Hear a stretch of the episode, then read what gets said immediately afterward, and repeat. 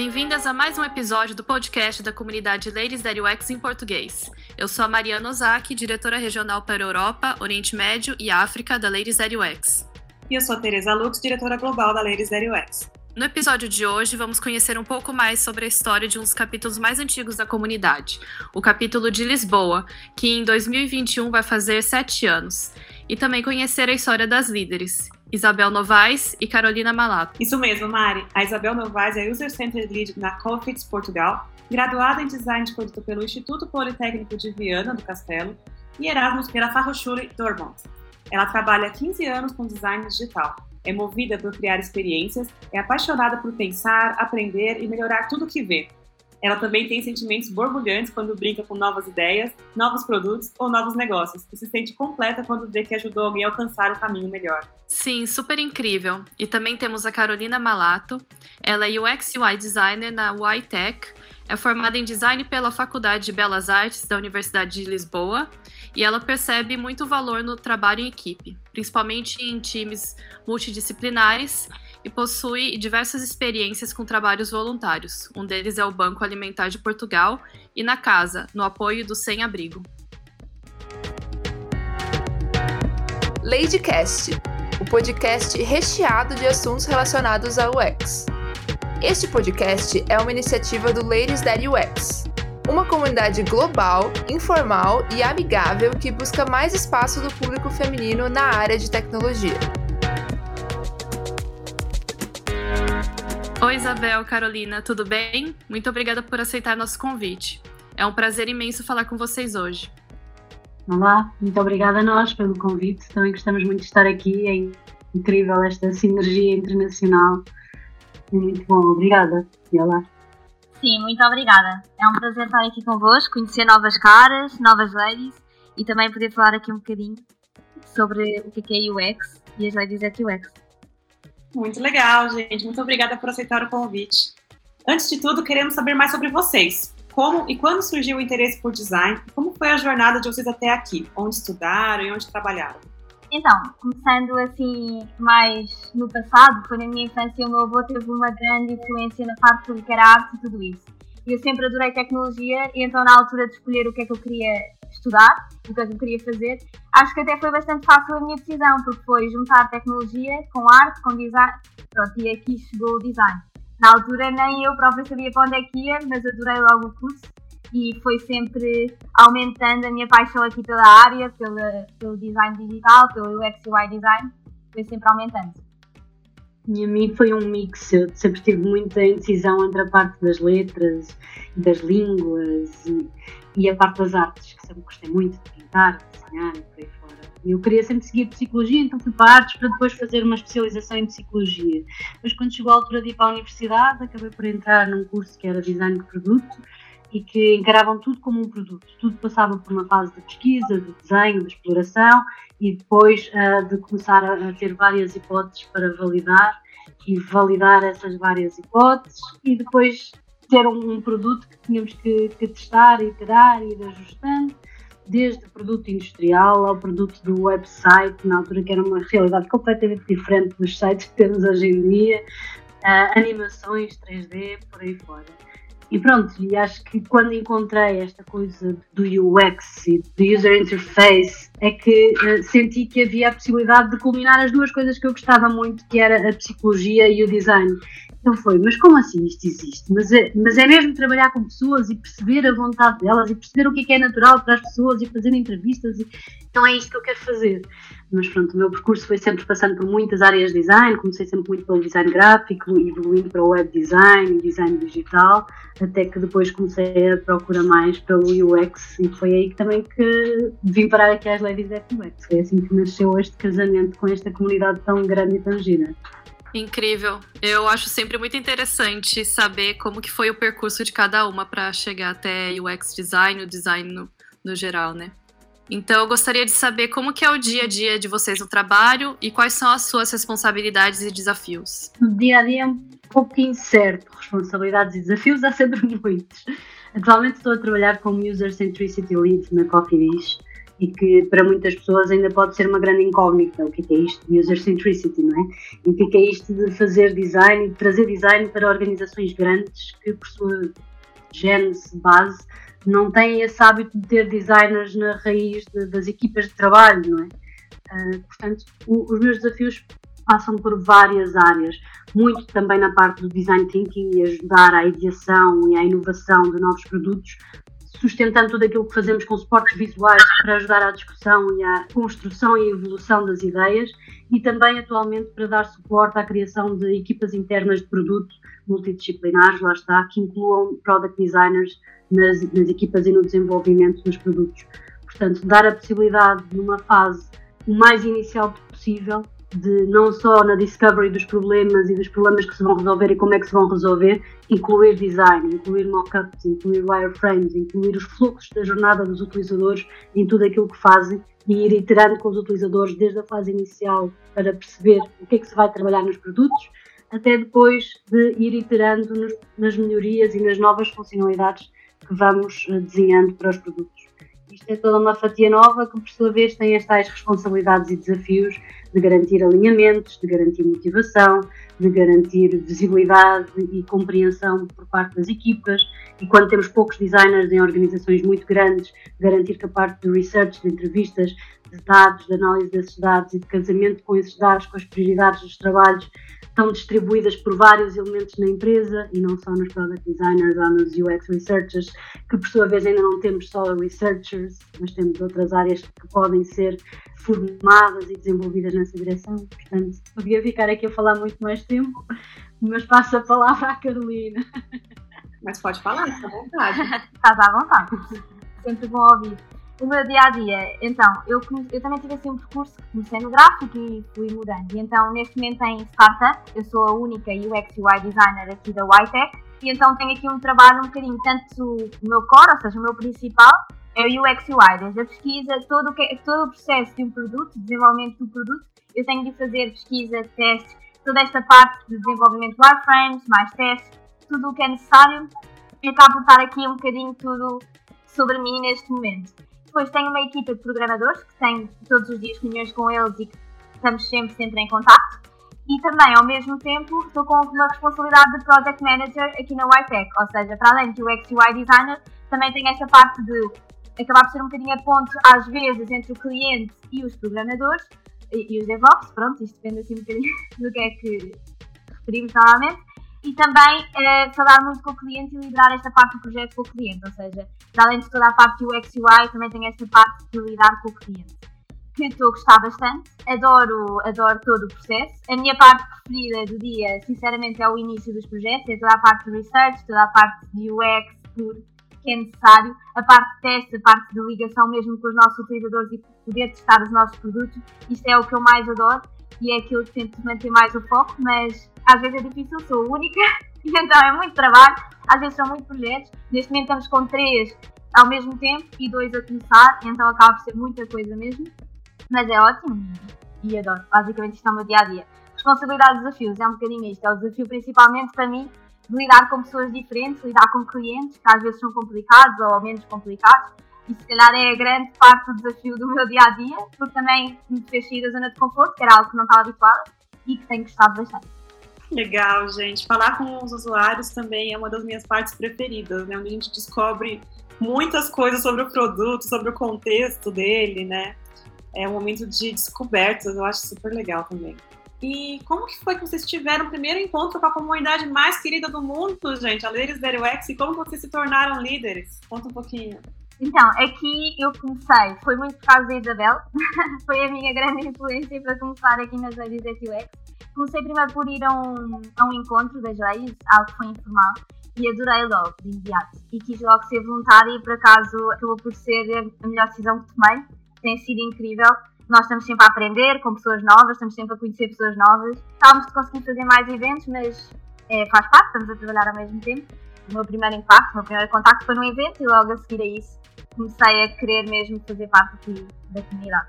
O meu primeiro contacto já foi um bocadinho diferente e basicamente na altura andava a pesquisar muito sobre o UX e o que é que havia, o que é que não havia, e sempre que eu quero saber mais, na altura estava a trabalhar muito com design digital e ouvia-se falar sobre UX, eu estava a tentar perceber melhor o que é que era ao ser UX, o que é que havia aí, quais eram os processos, quais eram os frameworks.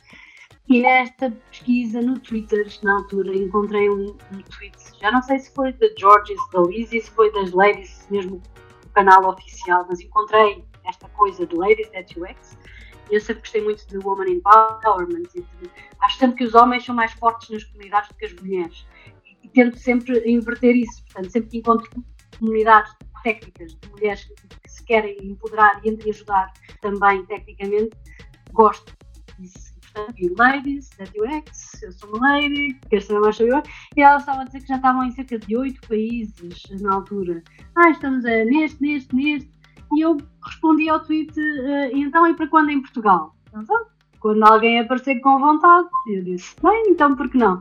E foi assim que aconteceu. Na altura tive uma conversa com a George, com a Lizzie, e elas explicaram como é que funcionava tudo, como é que era o processo. Eu, na altura não estava a trabalhar em UX, lá está, estava a trabalhar em design digital, mas não tinha a parte toda de, de research e de proximidade com o utilizador, portanto não considerava que era UX, era um design muito aliado ao negócio, não é? E que tinha, ok, aquela sensibilidade de como é que parecia natural para o utilizador, como é que parecia que ia funcionar melhor, mas não estava a estruturar os designs que eu estava a fazer. Queria aprender mais sobre isso e pronto, foi assim que conhecemos esta comunidade e foi assim que se criou a comunidade de Lisboa em 2014, na altura.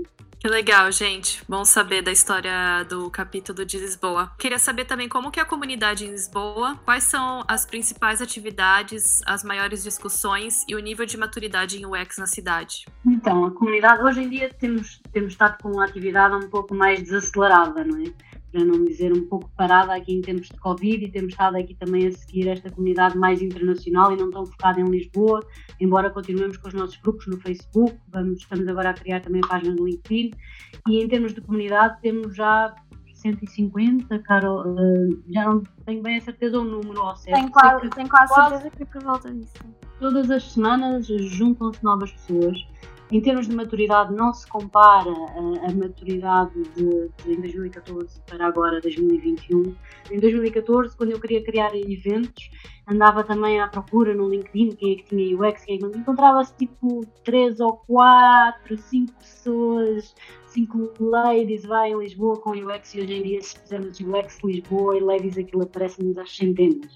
Portanto, isso já dá para explicar um bocadinho o quão diferente é a realidade nestes últimos nestes sete anos. Em termos de temáticas prementes hoje em dia, sinto que a acessibilidade é sem dúvida um tema que continua muito em alta, em muita procura e muito pertinente, não é?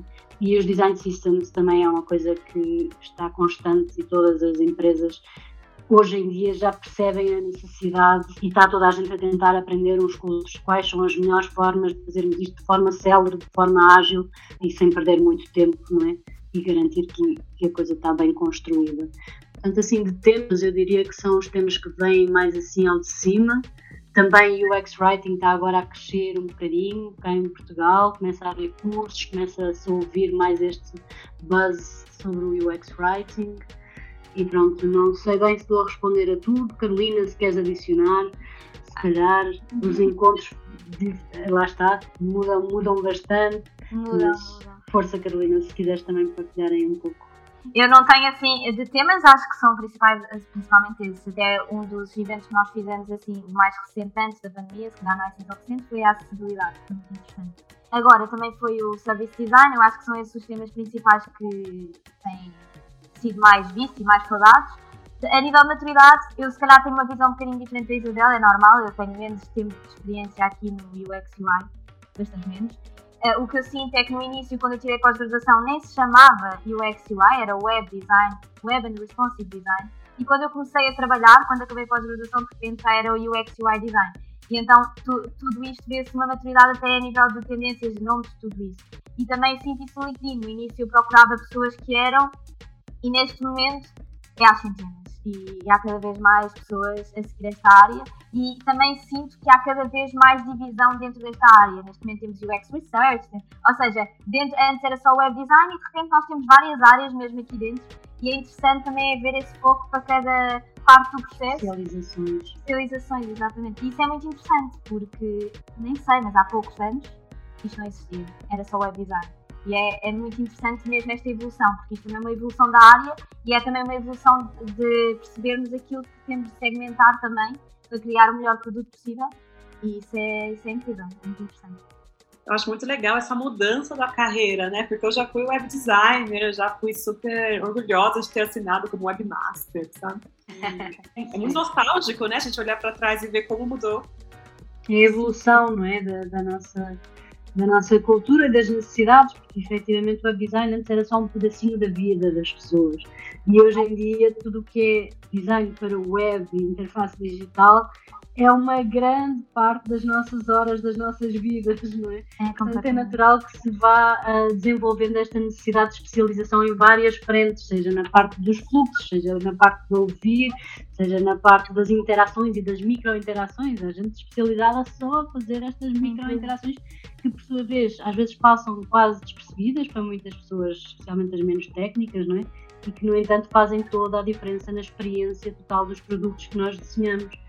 Uh, portanto, é, é muito giro também ver essa magnitude da experiência no seu todo. Sim, é super interessante ver esta evolução também.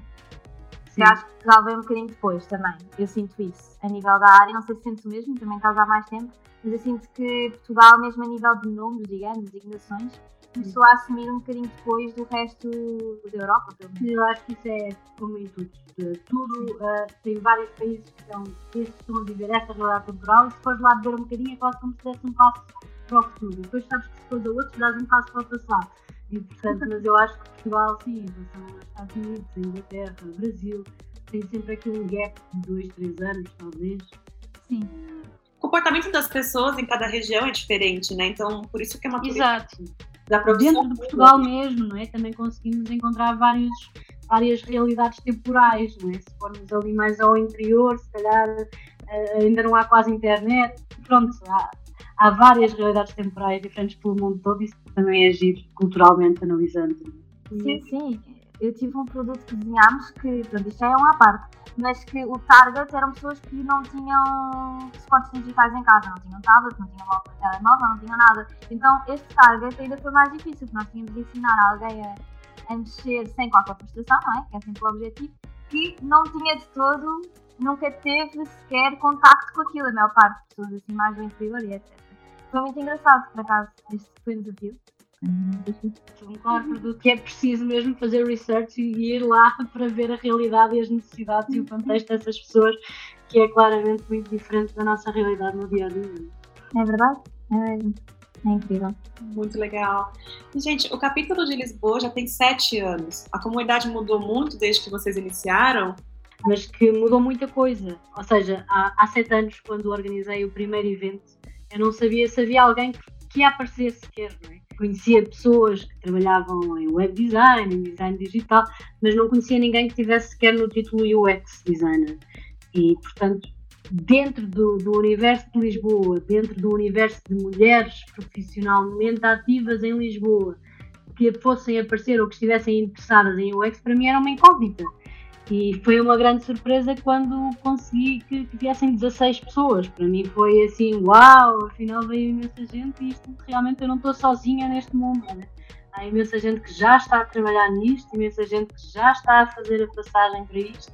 E portanto aprendi muito e muitas dessas pessoas que apareceram nesse primeiro evento apareceram em muitos outros eventos, uh, sendo que efetivamente mudou bastante desde essa altura até hoje podemos dizer que sim, que mudou bastante. A própria comunidade, hoje em dia, é uma comunidade já bastante grande, com, com mais de 100 pessoas. Temos muita gente também do Brasil que tem, que, que tem se mudado para Portugal, nota esse crescente. Eu acho que metade do meu período aqui na Jarizet UX foi em Covid, parecendo que não, já passou assim um tempinho. Mas eu sinto diferença, eu acho que a parte, eh, posso avaliar mais se calhar com o Covid, ou seja, desde que eu entrei nós tínhamos aqueles eventos, tivemos dois eventos em que era presencial e, e, foi muito interessante. E aí já, já foi bom porque vi que havia imensa gente na área e pessoas uh, de sítios completamente diferentes, e mesmo dentro da área que estávamos a falar, de segmentos diferentes, digamos, do UX.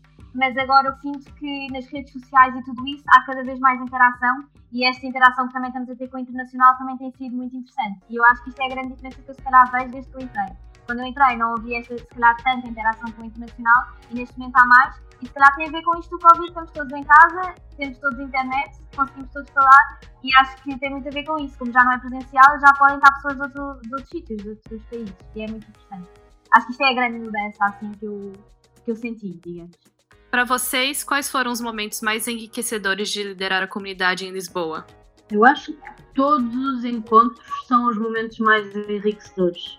Os momentos em que estamos com pessoas, umas que já conhecemos e que não víamos há muito tempo, outras que nunca vimos e que nunca conhecemos e que se calhar têm formas de trabalhar diferentes de nós.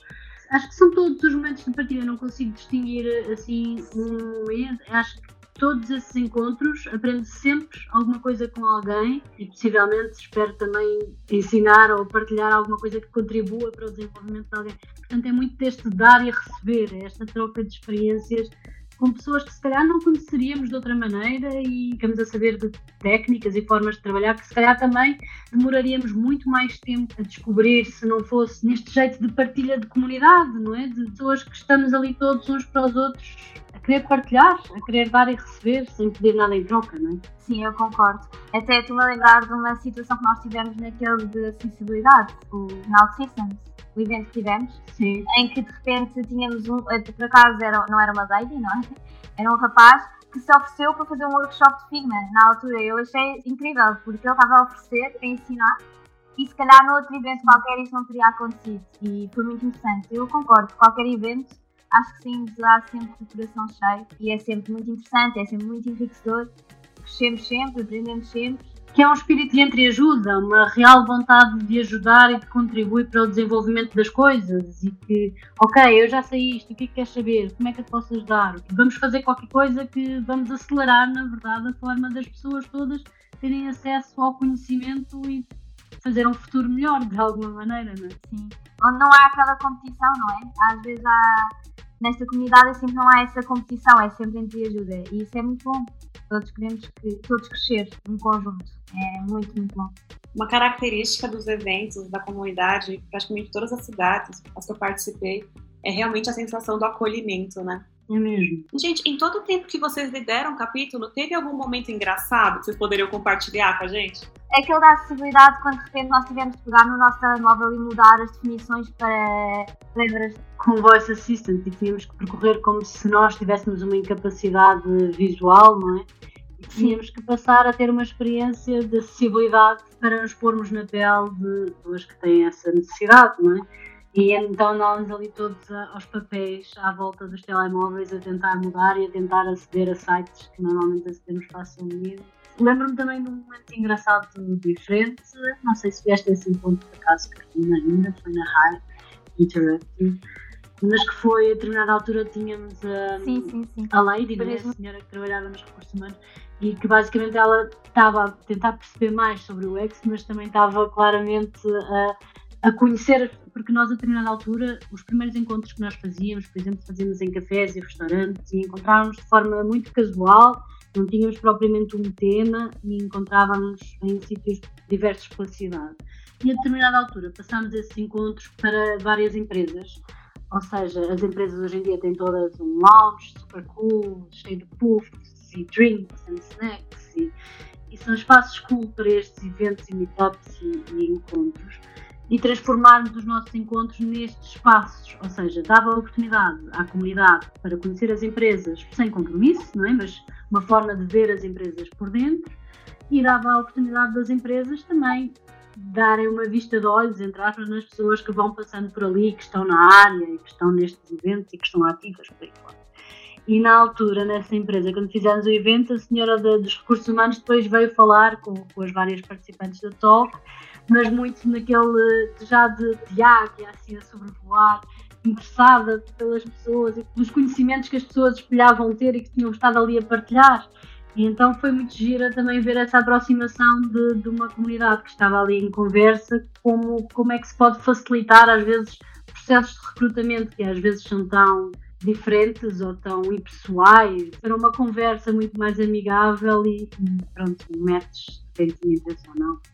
Mas ficou a ser assim uma coisa muito comprometida. Uma apresentação mais humana, mas que foi engraçado, foi uma lady que não era propriamente de UX, mas que tinha efetivamente interesse nesta área.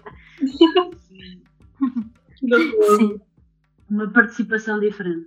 Que gostoso, muito bom.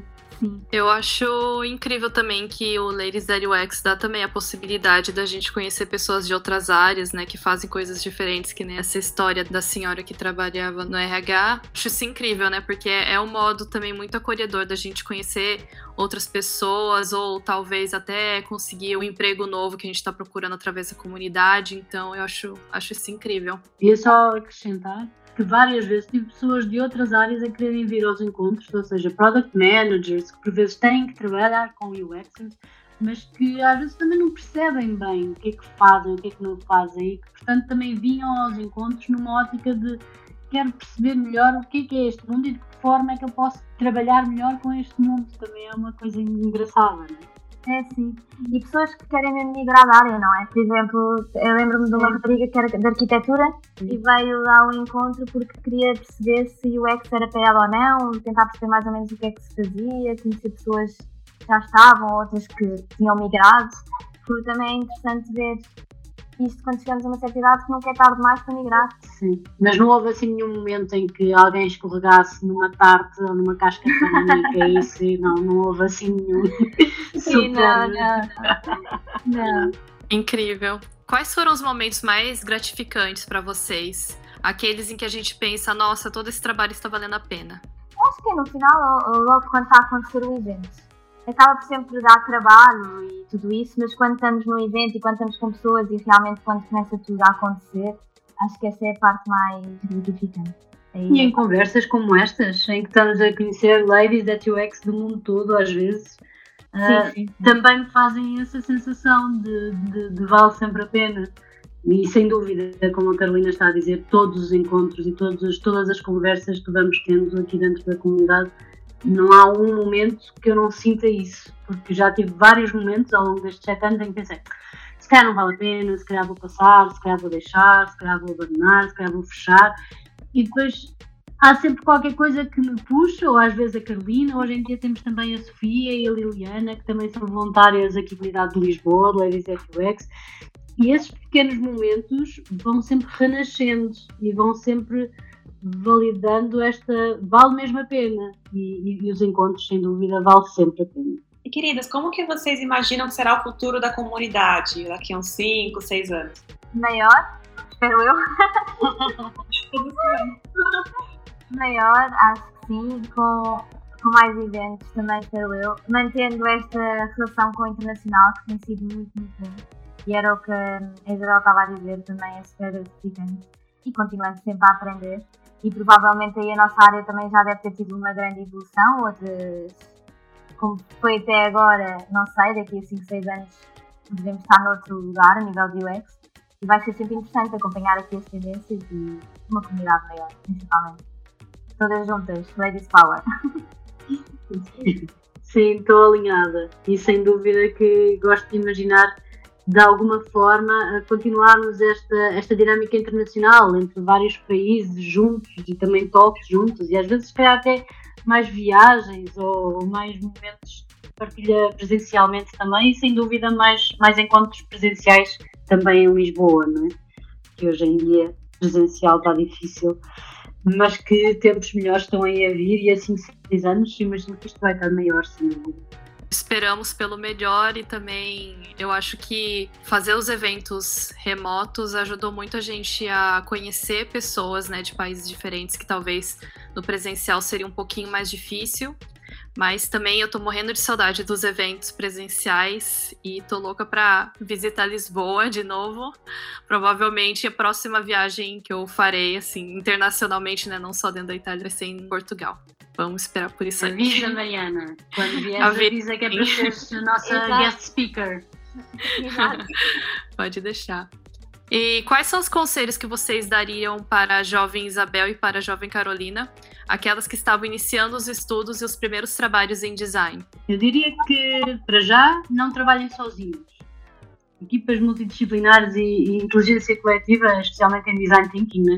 e tudo aquilo que fazemos, faz toda a diferença na qualidade dos produtos e das soluções que encontramos no final. Portanto, não se fechem em bolhas trabalhem com pessoas. E quando digo trabalhem com pessoas, é fazer perguntas, é serem chatos às vezes, e, e, não ter medo de perguntar, não ter medo de ir atrás, não ter medo de fazer perguntas parvas, porque não há perguntas parvas, o que é parvo é não fazer as perguntas. E pertencer a comunidades como esta ou como outras, há tantas comunidades hoje em dia e ajuda tanto a percebermos e a crescermos mais rápido e a fortalecer-nos e dar aquela sensação de, de, que não estamos sozinhos, não é? E que quando são temas que gostamos, há imensa gente a gostar desses temas e há, nunca há uma experiência igual à nossa, portanto são sempre experiências diferentes e assim sendo vamos estar sempre a aprender, portanto e quando estamos a aprender, estamos a crescer e estamos a andar para a frente. Portanto, acho que os meus dois conselhos seriam esses: de procurar comunidades e fazer parte delas, e não só nelas, fazer perguntas, não deixar de fazer perguntas e que todos os trabalhos sejam feitos com equipas multidisciplinares e não sozinhos.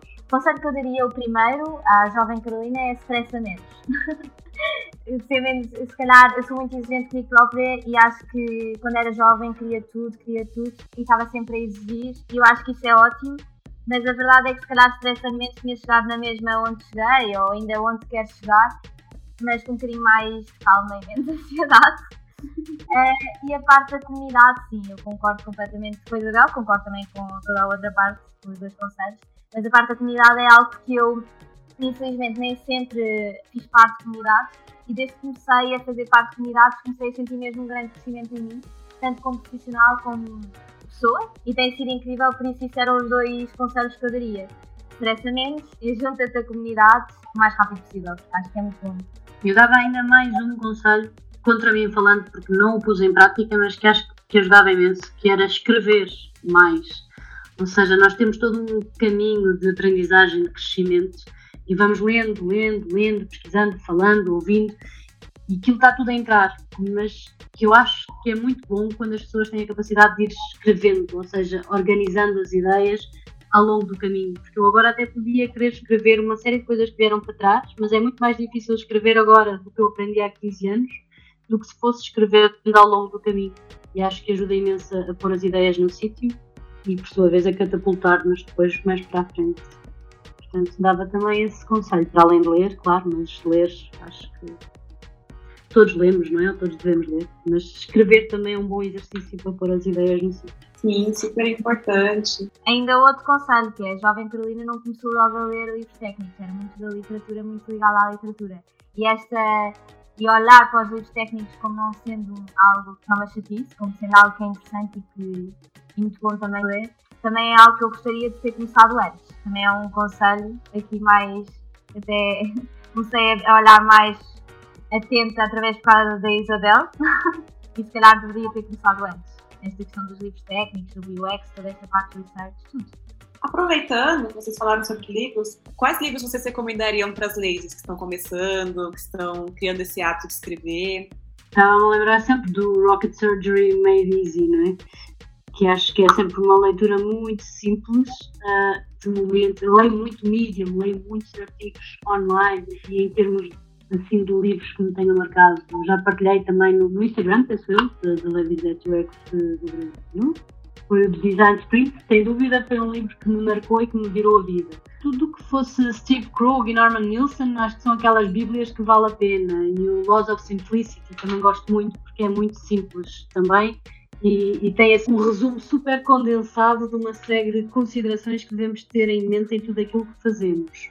E agora estou a ler também o Badass Making Users Awesome, de Katie Sierra, mas, mas, ainda não cheguei ao fim, portanto também não sei se, se, diria que era uma das grandes recomendações. Mas eu gosto muito do uh, Rocket Surgery Made Easy, de Steve Krug, para mim foi assim o primeiro mais UX que eu li e que gosto muito.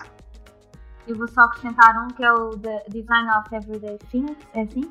The Design. Sim, sim. É, não é? Também, também gostei muito desse. Esse também é o único assim que acrescento, o resto é exatamente isso. Gostava de lançar só um desafio, que é de todas as UXers por aí, eh, às vezes assumimos muito aquele papel do, do fazer e às vezes o fazer sem pensar nas coisas. Pronto, estou a fazer porque é assim que Isso não é o papel do UXer, não é? É, é lembrar-nos que, que um UXer tem, acima de tudo, que se pôr e que se levar até ao utilizador em tudo aquilo que faz e, e questionar, questionar, questionar, questionar, porque às vezes aquilo que é dito que deve ser, às vezes não é. Portanto, não há nada de errado em questionar e é mesmo suposto que questionemos para garantir que as soluções que desenhamos e, e que entregamos aos utilizadores são mesmo as melhores e as que fazem mais sentido para todos e não apenas porque, porque sim. E muito obrigada a vocês por este momento. Gostei do desafio, Isabel. Muito bom, também gostei. Obrigada, gostei. E sim, e também agradeço muito a oportunidade de vos conhecer e também de falar aqui um bocadinho sobre a Joy UX de Lisboa. Muito obrigada a vocês. Finalizamos aqui o nosso bate-papo de hoje com a Isabel Novaes e a Carolina Malato, duas ladies incríveis do mercado de UX, esperamos que tenham gostado. Se você tem algum assunto legal ou quer indicar uma lady especial para trazermos aqui para conversar com a gente, é só acessar podcast.ladiesdarux.com.br que você encontra como mandar mensagem para nossas ladycasters. Este episódio foi produzido pela comunidade Ladies UX.